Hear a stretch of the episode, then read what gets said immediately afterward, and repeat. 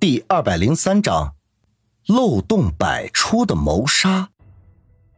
祁连城房间里的火势并不大，消防队员很快就把火扑灭了。等消防队员一离开，云峰和安然马上进了祁连城的房间。房间不大，是个两室一厅的房子。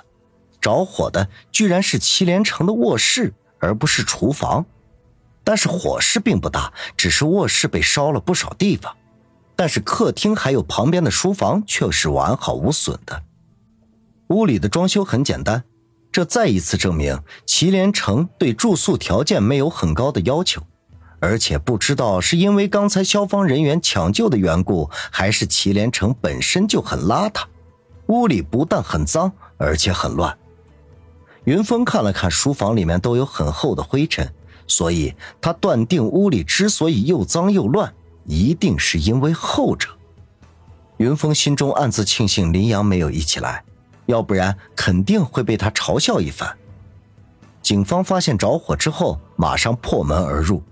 那个时候，祁连城的尸体还没有被烧着，所以尸体并没有遭到破坏，保持完好。据跟踪祁连城的人汇报，祁连城晚上九点下的班，然后就在医院附近的饭店吃了饭。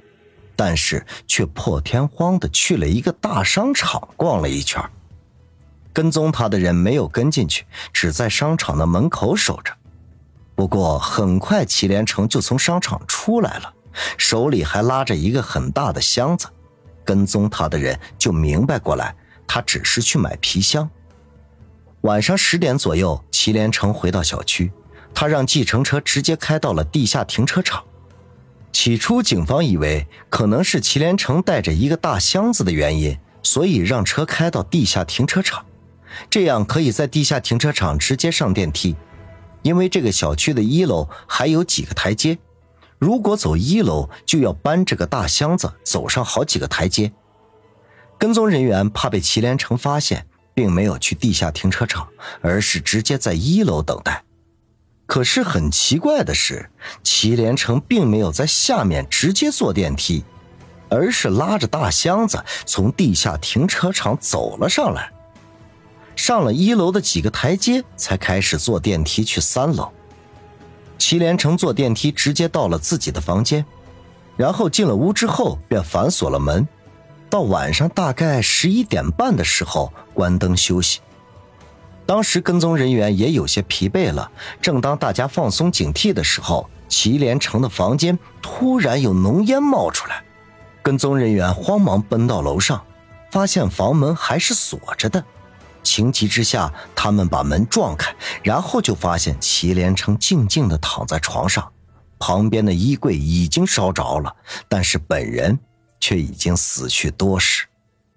跟踪人员将祁连城抢了出来之后。便马上救火，好在消防队员赶到的及时，火并没有烧起来，就被扑灭了。云峰和安然仔细的看了看房间，发现书房里面非常的凌乱，似乎在祁连城死之前，他在房间里找过什么东西。云峰和安然来到被烧的卧室，卧室里面有个衣柜、一张桌子，还有一张大床，但是衣柜和桌子。都已经被烧的只能看到一点轮廓，大床也仅剩一点骨架。看来还好有跟踪人员发现的及时，要不然祁连城的尸体真的会被烧掉的。卧室的墙壁被熏得一片漆黑，看着那些燃烧的灰烬，似乎还能发现一些照片和残存的文件。安然骂骂咧咧的说道：“这家伙似乎在焚烧照片和文件，被烧掉的。”可能就是他的犯罪证据。卧室里面有个大箱子，箱子的名牌还在，看来就是祁连城刚买的箱子。箱子里面空空的，什么都没有。云峰盯着大箱子看了好长时间，安然在一旁不耐烦的说道：“这个家伙突然买一个大箱子干什么？难道是发现被我们警方盯上了，所以准备跑路了？”这时，凌霜也已经赶到了。开始对祁连城的尸体进行简单的处理，云峰和安然凑了过去。云峰微微咦了一声，安然问道：“哎，怎么有什么发现？”云峰指着祁连城的外套衣服说：“你看，他扣错了一个扣子。”安然望去，果然祁连城外套的西服有一个纽子扣错了。安然耸耸肩说道：“这个家伙这么粗心，怎么能当医生呢？”旁边一个小伙子也附和的说：“是啊，这个家伙不但粗心，而且体力很差。一个大的空箱子，我看他搬的都很费劲。”云峰一看，这个小伙子是负责跟踪祁连城的其中一人，不禁微皱眉头的问道：“你怎么看出来他搬的费劲呢？”那个小伙子笑道：“ 通常一个空箱子虽然大了点但是我觉得一个人一只手就能提起来了。但是我看他上楼梯的时候却用了两个手提，可见呀，这个家伙他有多虚。”安然来到林霜旁边问：“怎么样？死因是什么？”林霜看了看安然和云峰，然后说道：“说来你们可能不信，初步断定他是被熏死的。”被熏死的？安然和云峰都很吃惊。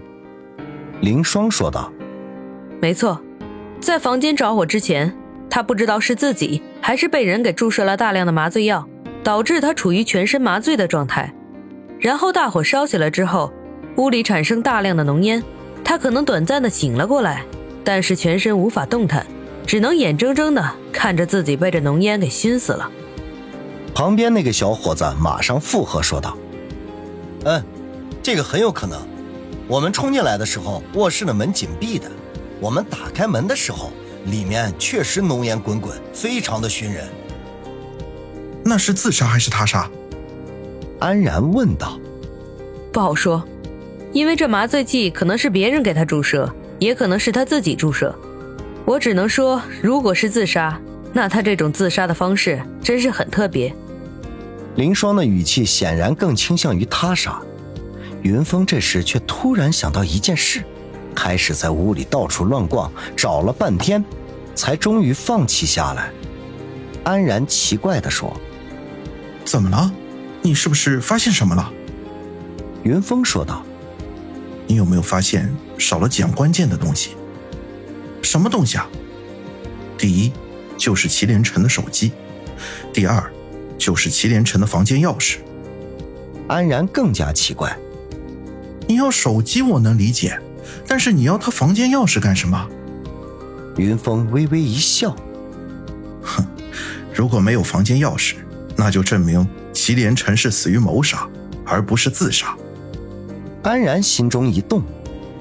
哦，你的意思是房间里没有钥匙，一定是凶手带走了？云峰苦笑一声，哼，我大概已经猜出来凶手是谁了。现在唯一让我感到奇怪的就是，这简直就是一个漏洞百出的谋杀。